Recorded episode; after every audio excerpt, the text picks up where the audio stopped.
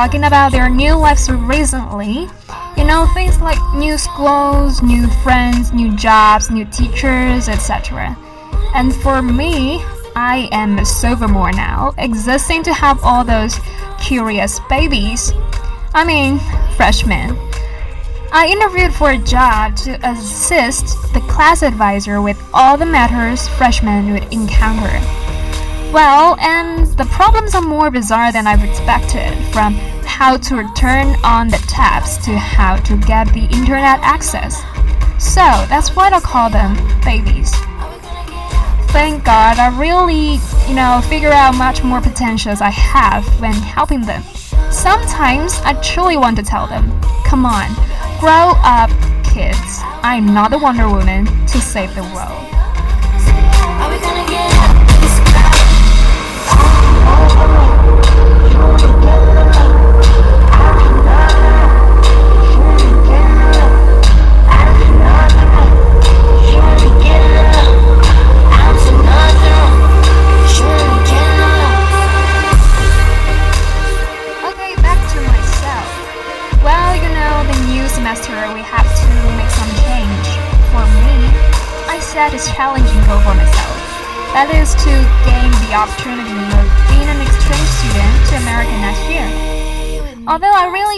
Haven't contemplated yet which school to apply, but I have been under the preparation.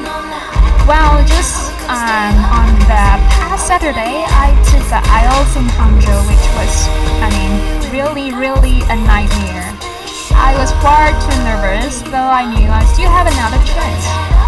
And I don't think I really do well in it actually, and I even didn't have enough time to, you know, finish my reading section, and my writing logic was like, oh my god, holy shit.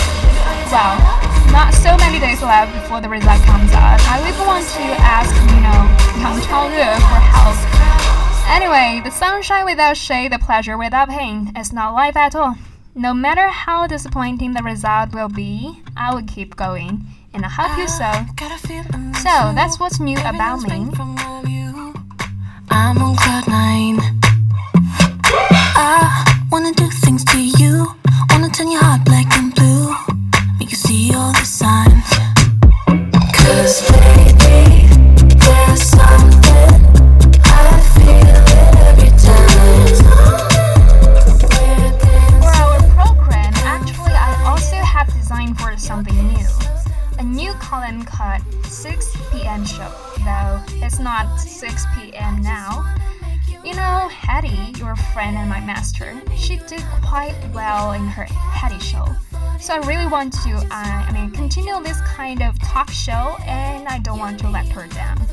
So, even though I've set several new columns before, this is the one that I want to do continuously, and I really hope so.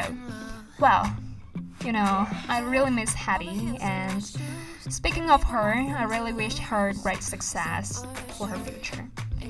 Fine, let's have a short break and truly be back to our topic today.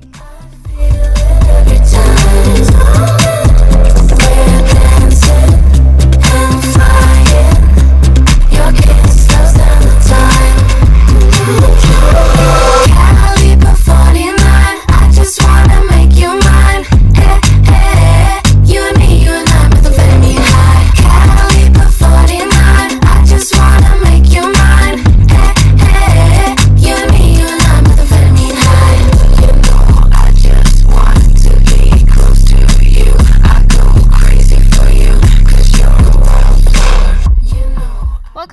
Back. 6 p.m. show. I am Sylvia, and today I want to talk about some stereotypes towards Americans.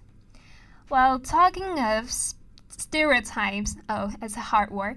Many of you may think of videos or WeChat push like Chinese in Americans' eyes or how Americans view China. Then you may find some hilarious comments on our Chinese people. So, now today it's our turn to lap them back. Recently, I've seen a video on YouTube which involves interviews with people all around the world towards the issue of their impressions on Americans. Well, all the results are quite funny, so let's see what they have said. Are some stereotypes the British have about Americans? Stupid.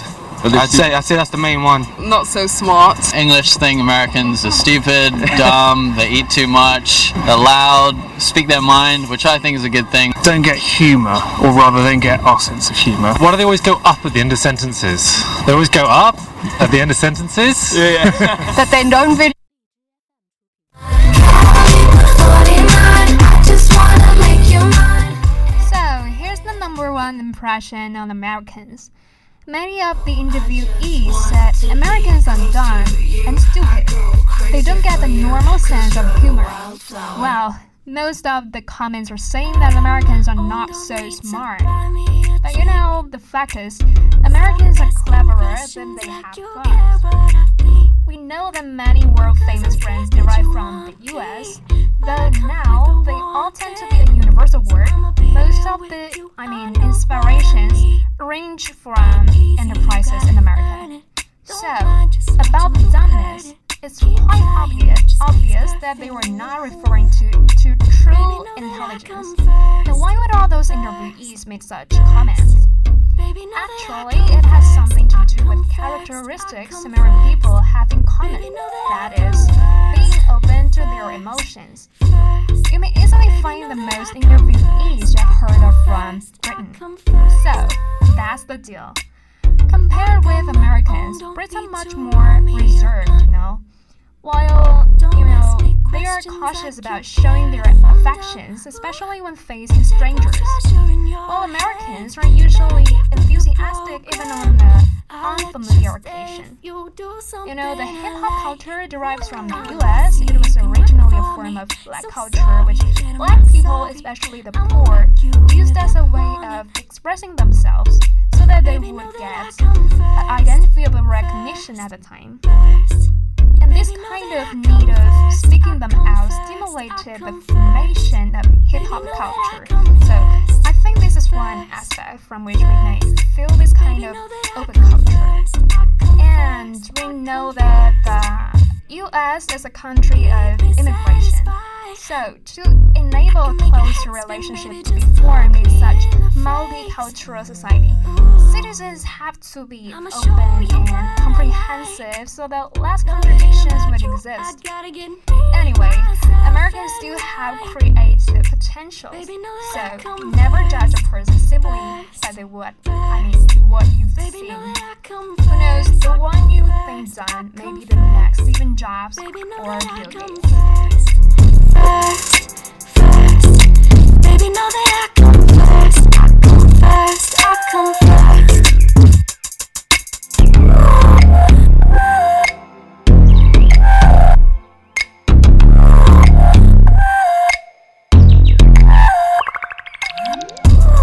So, what else have the interviewees talked about? Let's have a look at the second recording. They always go up at the end of sentences? Yeah. that they don't really know where Germany is. They know little about the rest of the world.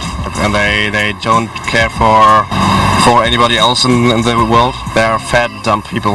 They're always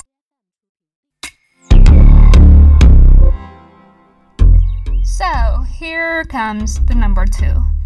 People in the interview are saying that Americans are self centered and don't care about people in other places. Well, I also agree with part of it, but I think there are some, I mean, still some misunderstanding here. I think most of people who regard Americans too arrogant are influenced or impressed deeply by their official ways of dealing with foreign affairs. Especially now, you know, when Donald Trump is in power. It has been universally acknowledged that the US is trying to be the most powerful country, which holds the loudest voice to have great impacts on the world. So it does make sense for people to think in this way. However, all those matters are just what the US government is heading for, which is mostly not what citizens in the US wish. Most Americans are just as friendly and easy to get along with as what we wish them to be. And in fact, they do not I mean, they do know the world outside.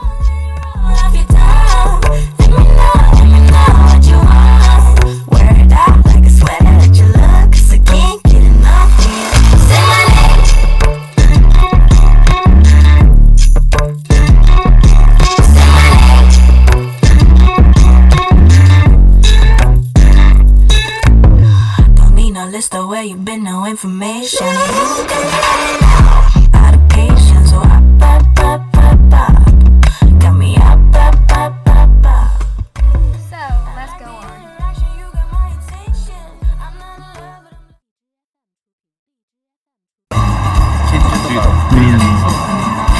What are some stereotypes that Canadian people have about Americans? Hmm. I won't get shot, will I? that might be one of them. That they are, you know, rude, loud, uh, aggressive. Freedom, eagles, uh, bombs, uh, self-centered attitude. Yeah, like they're uh, you know leaders of the free world. That's the one expression they say all the time. Like they elect a new president and he's the leader of the free world. Like what is this? Bye.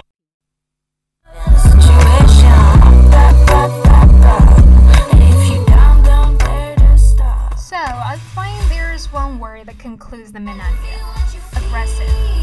They, who I mean specifically those interview think Americans aggressive. And here is a funny way to say so, like that in the audio. I might get shot vividly,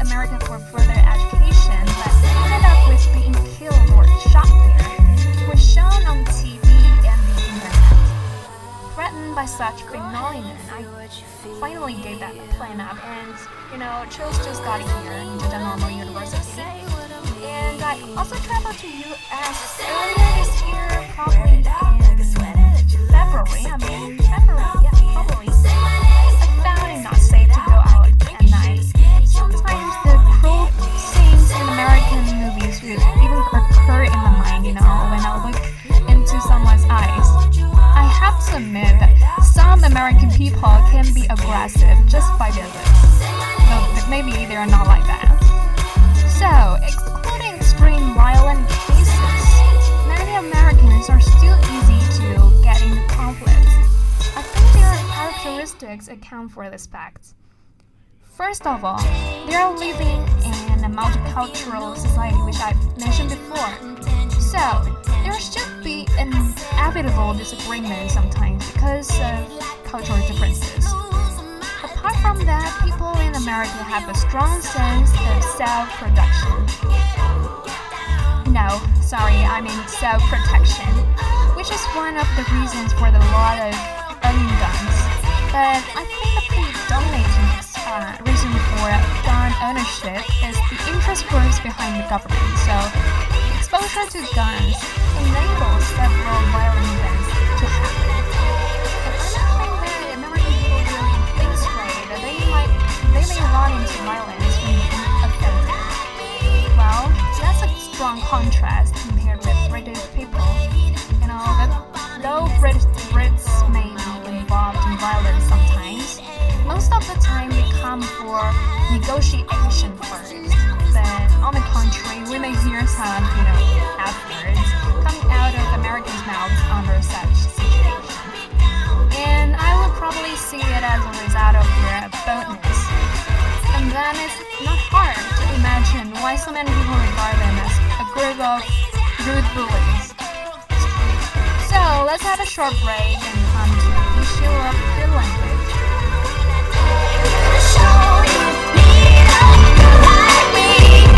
Take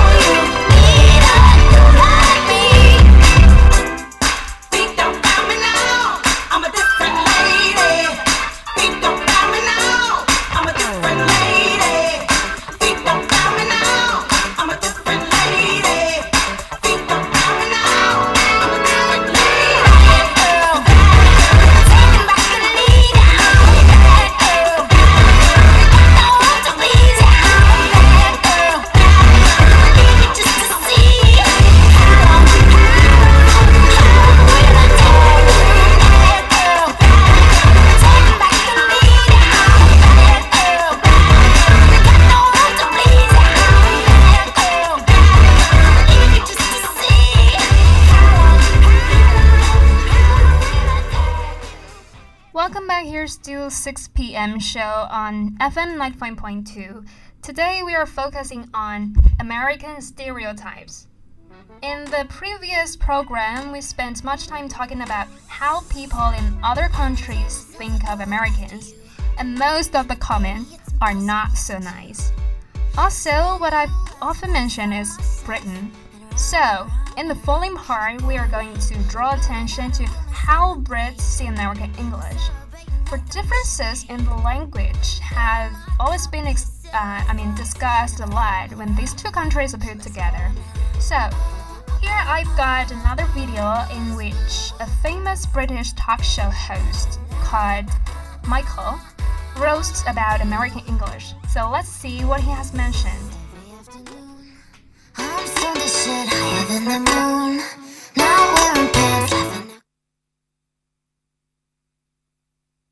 The moon. Now wearing pants, laughing The thing about Americans that I've thought about the language is that they speak, they say they speak English, but they've had to change it to make them understand it more.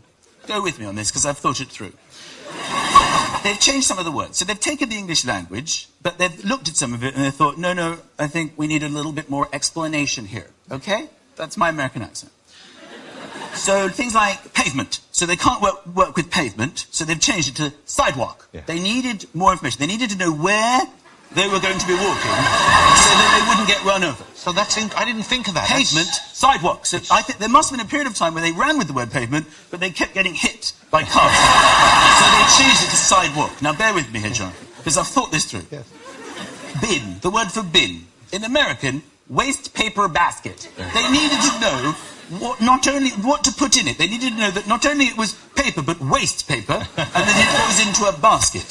It's not just any paper. They kept throwing away fresh paper for a period before they introduced the word waste paper basket. You see, it's like they need instructions. Glasses for your eyes, they call them eyeglasses. They needed to know where to put them on their face. Because they used to have glasses and they would put them on their thighs and they would put them on their feet and they would say, I can't see any better with their glasses. And then somebody went, No, they're eyeglasses. Well, why didn't you call them eyeglasses? There's a game. It's super fun forgetting all about you.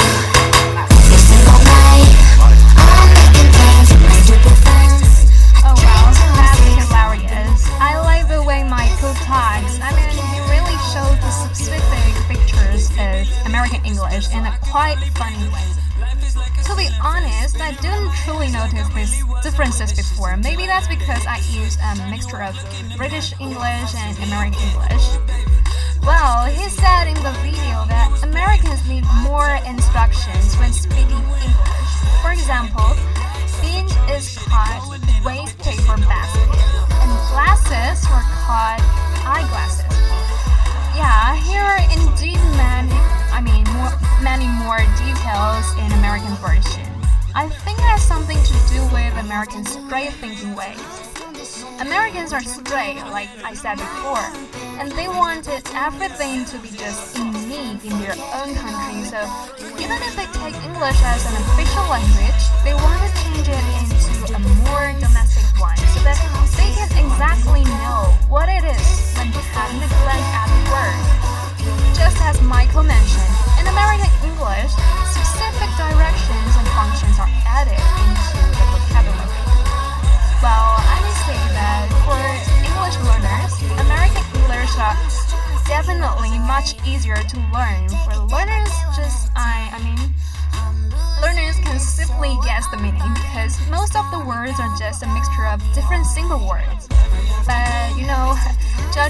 from the words themselves, sometimes it's true that adding so many details make them verbose. And here's another word Michael mentioned in the rest interview that's horse riding. In American English, people would say horseback riding. Yeah, so now you know what I mean, right? Sometimes the added details are just unnecessary. You know, horse riding surely refers to riding on horseback. People ride a horse if they don't sit on the back? So that's really funny to see American English in this way. Well, but I think nowadays some changes may have exerted to simplify it because I see many changes on the internet. Anyway, though it really arouses heated discussion, it's a unique feature for American English, and you may easily distinguish it among all versions of English, so I think it's a good feature.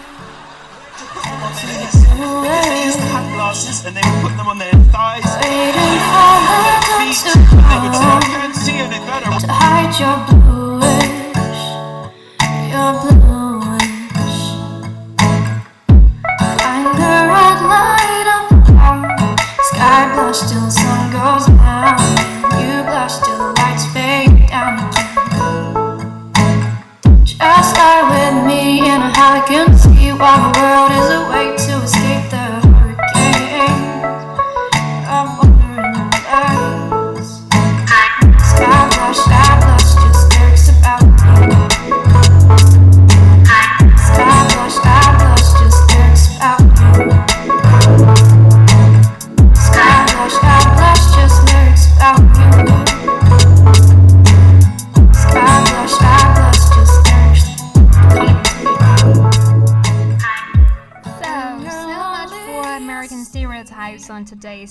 today's 6 p.m. show.